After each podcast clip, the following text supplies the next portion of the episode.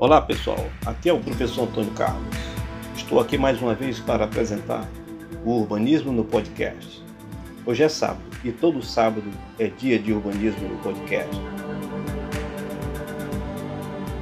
Hoje nós vamos falar sobre as cidades utópicas, com o tema Uma concepção nova da forma urbana da cidade. O período entre finais do século XIX e início do século XX vê, na verdade, surgir uma profissão de pensares e propostas utópicas reativas à profunda desconfiança face à cidade industrial instalada nos homens de cultura do século XIX. O urbanismo moderno começou com as teorias de Arturo Soria e Mata em 1882, com a sua cidade linear. Camilo Sitter, em 1889, preocupado com a estética urbana. Ebenezer Hoover, em 1898, criador da cidade Jardim.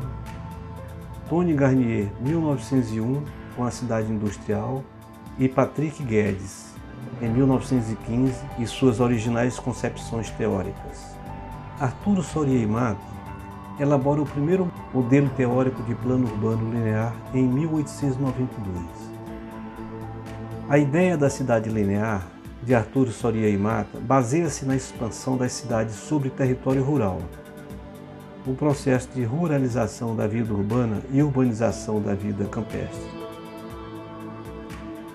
A cidade linear é uma fórmula que permite que todas as habitações gozem de oportunidades de circunstâncias análogas, que resolve o problema das comunicações por meio de uma única via que permite um prolongamento indefinido, que põe a cidade em contato estreita com o campo, visto que as suas características linear não permite a concentração de edifícios que lhe voltem às costas. Para ele, todos os problemas urbanos tinham origem na inadequação da forma da cidade tradicional, dispersa e ineficiente, especulativa e burguesa. Profundamente interessado nas questões de circulação, considerava o transporte um elemento de maior importância, capaz de amenizar os desequilíbrios sociais e minimizar a hierarquização dos espaços da cidade, graças à sua melhor distribuição de serviços. Seu modelo urbano, parcialmente realizado nos arredores de Madrid, era organizado segundo dois princípios básicos: a definição de uma largura limitada para a cidade e a sua organização horizontal ao longo das linhas férreas, a cidade tradicional seria substituída por uma cidade com limites sempre provisórios no sentido longitudinal, passível de ser prolongada infinitamente. A estrada de ferro passa a ser uma realidade, o transporte se desenvolve e, consequentemente, surgem mudanças na morfologia das cidades.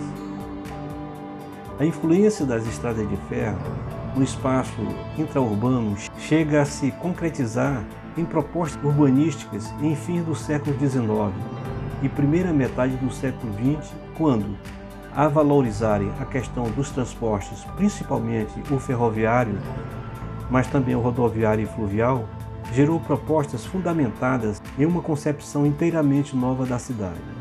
A cidade linear de Arturo Soria e Mata, em 1882, a cidade jardim de Ebenezer Urbe, em 1898, a cidade industrial de Tony Garnier em 1912, os três estabelecimentos humanos de Le Corbusier no início do século XX e as Sotgorods dos desurbanistas da União Soviética na década de 1920. Na Inglaterra, a proposta utópica de Ebenezer, a cidade-jardim, também tinha as claras preocupações com a mobilidade dos fluxos urbanos. O elemento articulador dos seus centros autossuficiente é um complexo sistema de canais e linhas férreas que fornece, em grande parte, a estrutura de transporte e a cidade social policêntrica. A partir do Jardim Central estão as edificações públicas, o Parque Central, o Palácio de Cristal, a área residencial dividida em duas partes pela Grande Avenida, as indústrias e galpões e a férrea. Portanto, a planta da cidade compõe-se de uma praça circular central, algumas ruas concêntricas a praças e algumas ruas radiais. A cada anel de casas segue-se outro ocupado por jardins e assim sucessivamente. A natureza deve estar sempre presente na cidade. A essa altura corresponde a uma população de 32 mil habitantes aproximadamente. Outras cidades surgiram segundo o conceito da cidade-jardim de Howard, como é o caso da cidade de Letchworth e Welwyn. A primeira cidade-jardim, Letchworth, foi projetada em 1903 com traçado simples, claro e informal, diferentemente de configurações geométricas rigorosas de tradição clássica renascentista, com um centro urbano elevado composto de árvores de porte e edifícios municipais, próximo à estação. Essa cidade foi dividida em regiões de 5 mil habitantes com suas próprias infraestruturas.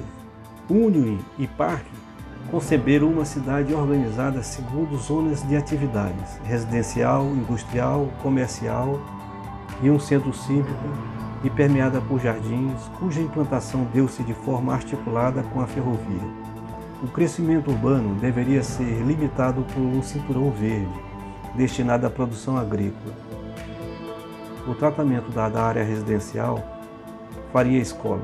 As casas de Letworth foram implantadas recuadas do alinhamento do terreno, cujos jardins fronteiriços, passeios com gramas, arbustos e árvores, assim como o sistema de ruas secundários de acesso em cul-de-sac. O que Union e Park fizeram para Letworth foi dar às ideias de Howard uma expressão que era totalmente não ameaçadora e que tinha sido artisticamente desenhada para evocar o tipo pitoresco das vilas rurais inglesas. A cidade-jardim teria um ambiente dominado por superfícies arborizadas, plantadas e ajardinadas que permitiriam o máximo acesso visual e físico a todos os espaços.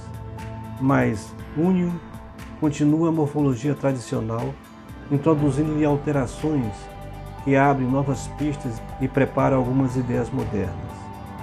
Antecipando a unidade de vizinhança, Union procura construir pequenas comunidades humanas, pesquisando novas tipologias urbanas como o close ou o impasse, equipamento de edifícios que envolve um terminal que parte da rua Welling e a segunda cidade-jardim projetada por Louis Soisson em 1920. Foi uma ousadia de Robert de planejamento regional, visto que havia impossibilidade de se desenvolver uma política urbana abrangente e de âmbito nacional. Uma das características mais felizes de Soisson para o Elwin foi o cuidado com a preservação das condições ambientais, projetando amplos espaços verdes para a recreação principalmente na periferia da cidade central, ao longo dos limites dos cinturões agrícolas. Planejada para 40 mil a 50 mil habitantes, a divisão da cidade-jardim em quatro partes aproximadamente, dois terços de superfície total foram destinados à zona residencial. Em 1928, Clarence Stein, em sintonia com as ideias de Howard, projetou Redbull com as moradias e jardins individuais ruas cul-de-sacs com separação de pedestres e veículos através de superblocos. Os acessos ao centro comunitário, a escolas, aos playgrounds pode ser feito por pedestres e são compostos por um sistema de caminhos interceptados pelos parques, repercutindo bem a ideia de unidade de vizinhança. Embora tenham sido projetados, não tem indústrias e nem cinturão agrícola. Por isso, a partir dessa época, os subúrbios jardins expandem-se nos Estados Unidos de maneira unilateral, sem conteúdo social. Proposta anarquista do francês Tony Garnier, a cidade industrial do ano de 1918, abolia do centro urbano os símbolos da repressão burguesa, como as delegacias de polícia, tribunais, prisões e igrejas. A redenção social da população, um vasto edifício de proporções monumentais, nada mais era que uma estação ferroviária com capacidade para reunir mais de 3 mil cidadãos. Paralelamente, se sente cada vez mais uma necessidade de regulamentar e regularizar a convivência da indústria com a cidade, para que sua relação de interdependência quebrasse o ciclo de negativismo e parasitismo. Surgem, por isso, várias ideias e até algumas idealizações construídas do que deve ser a cidade industrial. Neste contexto, é importante considerar o estudo Tony Garnier, primeiro porque assume a cidade industrial como continuação da, da cidade existente e por isso considera que o núcleo central deverá ser sempre uma cidade antiga de pequenas dimensões. Segundo, porque ao criar a sua cidade desta forma, remete a uma organização urbana, posicionamento, antecipando os princípios apresentados pelos ciãs na Carta de Atenas de 1933. E ainda se deve destacar o, o fato de ser uma cidade pensada como centro regional médio, que aponta para uma população de 35 mil habitantes, o que permitia um planejamento de baixa densidade, onde todo o espaço construído se deve traduzir em área verde. São encontrados ecos do projeto de Arturo Soria no início do século XX, na proposta dos três estabelecimentos humanos de Le Corbusier. Uma de suas proposições era o Centro Linear Industrial, que tem visíveis aproximações com a cidade linear. De acordo com Le Corbusier, o Centro Linear Industrial se estrutura a partir de um sistema de transporte ferroviário, rodoviário e fluvial. As indústrias iriam se alinhar a essa estrutura viária de escoamento. Paralelo às indústrias, estariam as habitações integradas a outro sistema de transporte também acompanhando essa estrutura. Essa articulação do planejamento urbano com o planejamento territorial se caracterizará em várias propostas urbanas de fins do século XIX e início do século XX, que pensaram a ferrovia como um dos principais elementos de organização do tecido urbano. A cidade linear de Arturo Soria Mato, a cidade jardim de Ebenezer Howard, a cidade industrial de Tony Garnier, os três estabelecimentos humanos de Le Corbusier e as Sotgoras dos desurbanistas da União Soviética. Este resumo teve como base os seguintes autores: Leonardo Benévoli, Lízia Maria de Souza Andrade, Celso Ferrari, Fernando Cueca Gotia, Marília Pacheco Machado, Wagner do Nascimento Rodrigues, Peter Hall, Ana Paula Pereira Corrêa Rainha, Kennedy Frampton e Le Corbusier. Bom, acho que deu para conhecer um pouco das propostas utópicas entre os finais do século XIX e início do século XX. E só para lembrar, no próximo sábado teremos mais um episódio com temas referentes à arquitetura e urbanismo. Um grande abraço a todos e até lá.